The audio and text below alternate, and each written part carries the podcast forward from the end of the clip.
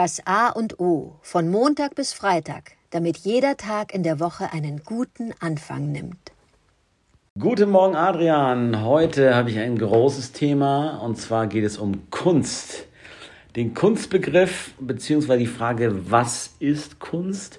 Wer bewertet das eigentlich und wer sagt mir, was Kunst ist und was nicht Kunst ist? Und da habe ich zwei Persönlichkeiten, die dazu wahrscheinlich komplett konträre Meinung haben. Aber erstens, Joseph Beuys hat gesagt, jeder Mensch ist ein Künstler. Das ist ein ganz berühmtes Zitat.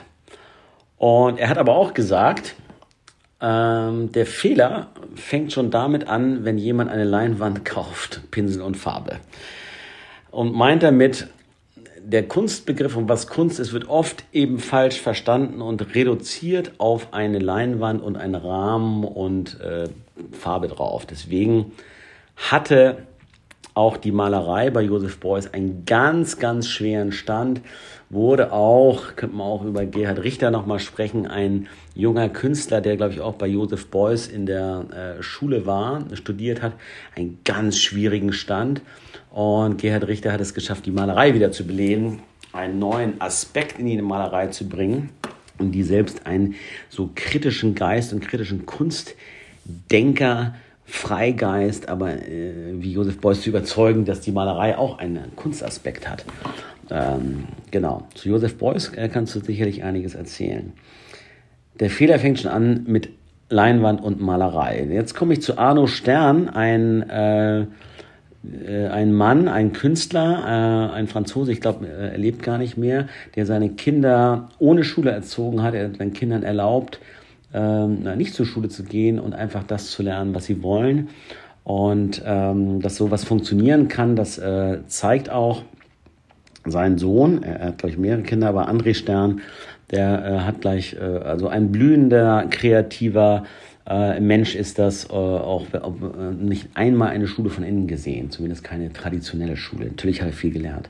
André Stern, äh, Arno Stern hat eine Malschule gegründet, die das Konzept der bedingungslosen Kunst verfolgt hat, glaube ich, und sich niemals rausgenommen hat, ein Kunstwerk, was seine Kinder äh, oder Schüler geschaffen haben, also eine Malerei, ein Malkunstwerk, zu beurteilen, sondern einfach sagt, das ist fein. Er hat ihnen nur beigebracht, pass auf, hier ist Leinwand, hier ist Farbe, hier ist Pinsel, so geht das, das kannst du damit alles tun. Diese Möglichkeiten gibt es alles. Und nun fang einfach an zu machen und fang an, dich auszudrücken und mit dieser Kunstform zu experimentieren. Ähm, und in dem Fall natürlich ein leicht zugängliches Medium, aber eigentlich in dem Sinne, äh, genau den Fehler gemacht, den Joseph Beuys äh, im Kunstbegriff hat. Ja, das ist ein sehr intellektuelles Thema, aber es geht ja darum, um das Thema bedingungslose Kunst und wer maßt sich eigentlich an oder wer kann das beurteilen und wer kann es nicht beurteilen. Ich glaube, der Kunstbegriff, den wir landläufig so haben und der uns auch in der Schule teilweise beigebracht wird, totaler nicht Quatsch ist, aber viel zu kurz greift und immer eben an der Beurteilung hängt. Ja, und wenn jemand halt, äh, wie gesagt, äh, schau dir mal an, wie Jackson Pollock gemalt hat, was das für ein intentionales Chaos war. Wenn ich mich hinsetzen würde und wollte ein Action-Painting machen wie Jackson Pollock, kann, äh, würde ich nicht hinbekommen und würde auch total lächerlich aussehen. Oder Mark Rothko nachzumalen. Kann man machen, kriege ich gar nicht hin. Da steckt unfassbar viel Können hinter. So, kleine Ab äh, Abschweifung noch. Genau, Inspiration heute. Denk mal über Kunst nach und wann hast du das letzte Mal Pinsel und Farbe in die Hand genommen?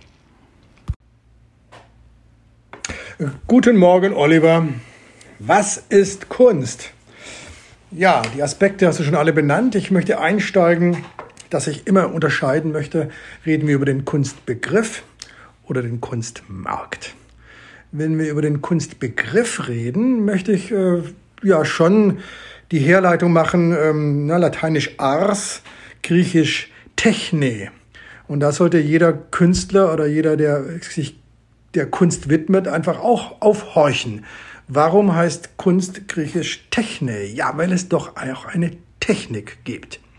Und da sind wir dann genau bei dem Punkt. Wenn es um den Kunstbegriff geht, möchte ich das Wort Technik nicht vermissen, um dann aber auch kritisch herangehen zu können, um auch ganz klar sagen zu können, nee, äh, was ist da technisch passiert? Das ist ja, das ist ja genial oder das ist ja Laumau. Technik. Und dann fallen mir dann eben beim Kunstbegriff zwei Seiten ein, genau Josef Beuys, der eine sehr offene, transparente Technik anwendet in der Arrangements seiner seiner Ausstellungen, wenn er Objekte in einer gewissen Weise arrangiert. Aber er hat sich eben auch was bei gedacht. Also er hat eine Technik verfolgt.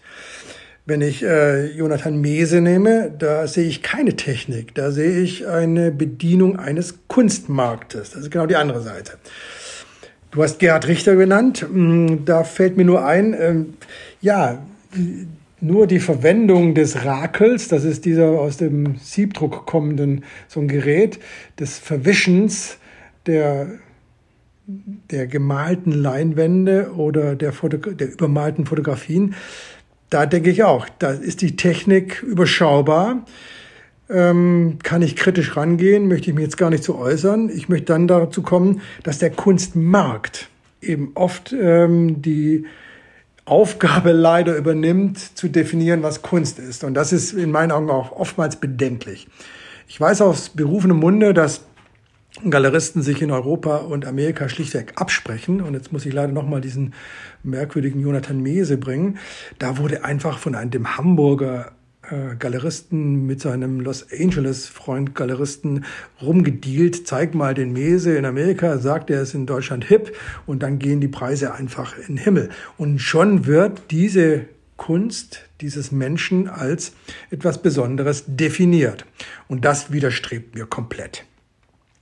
Ich bleibe dabei, Kunst äh, hat nur ein Unterscheidungskriterium, das ist gefällt oder gefällt nicht. Das ist zu höchst subjektiv. Ich kann dazu äh, pseudo-objektive Maßstäbe herannehmen und äh, mir ein Wissen aneignen, um dann beurteilen zu können, ob das mir noch mehr gefällt oder noch weniger missfällt. Letztendlich möchte ich, dass Kunst mich berührt, sonst brauche ich keine Kunst. Wenn ich mir Kunst anschaue, muss ich äh, bewegt, berührt werden. Und ich komme auf den Caravaggio zurück, den wir gestern hatten. Da gibt's diese, dieses schöne Bild, was auch wieder religiösen Ursprungs ist, die, äh, der ungläubige Thomas. Wer das Bild einmal gesehen hat, wie dieser Mann, der Thomas, der nicht glaubt, dass Jesus lebt, dass er auferstanden ist, der ihn sieht mit seinen Jüngern, den seinen Zeigefinger in die Wunde steckt von Jesus und Jesus ihn auffordert, ja, guck, guck, steck sie rein. Und er gerade dabei ist, sie reinzustecken und große Augen hat und eben erstaunt und, und er ist überwältigt von der Idee, dass dieser Jesus wieder lebt. Wer vor diesem Bild steht und keine Regung zeigt, dann frage ich mich, was ist da los? Bei mir erzeugt es eine ganz, ganz große Regung. Und da bin ich bei dem Punkt. Der Kunstbegriff, den kann ich halt von der Technik kommend einfach definieren der Kunstmarkt reguliert da irgendwas oder dysreguliert etwas. Letztendlich stehe ich vor Kunstwerken und lass mich berühren. Und wenn es mich nicht berührt, berührt es mich eben nicht. Und ich kann offenen Herzens und offenen Sinnes in eine Kunstausstellung gehen und mir wirklich tolle Gedanken machen oder mich berühren lassen oder es passiert eben nichts. So wünsche ich mir, was ich schon vor ein paar Wochen, glaube ich, sagte. Oliver, lass uns mal wieder in eine Ausstellung gehen. Lass uns unsere Kunstbegriffe aufeinander prallen und lass uns gucken, ob wir den Kunstmarkt verteufeln oder ob wir sagen, naja, da hat er wenigstens eine sinnvolle, eine sinnvolle Ergänzung gehabt und einen Künstler uns präsentiert, mit dem wir etwas anfangen können.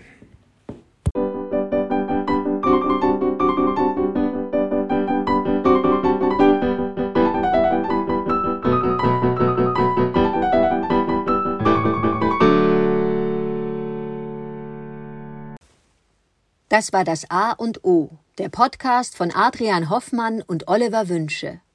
Möge es ein inspirierender Tag werden. Wir hören uns morgen wieder.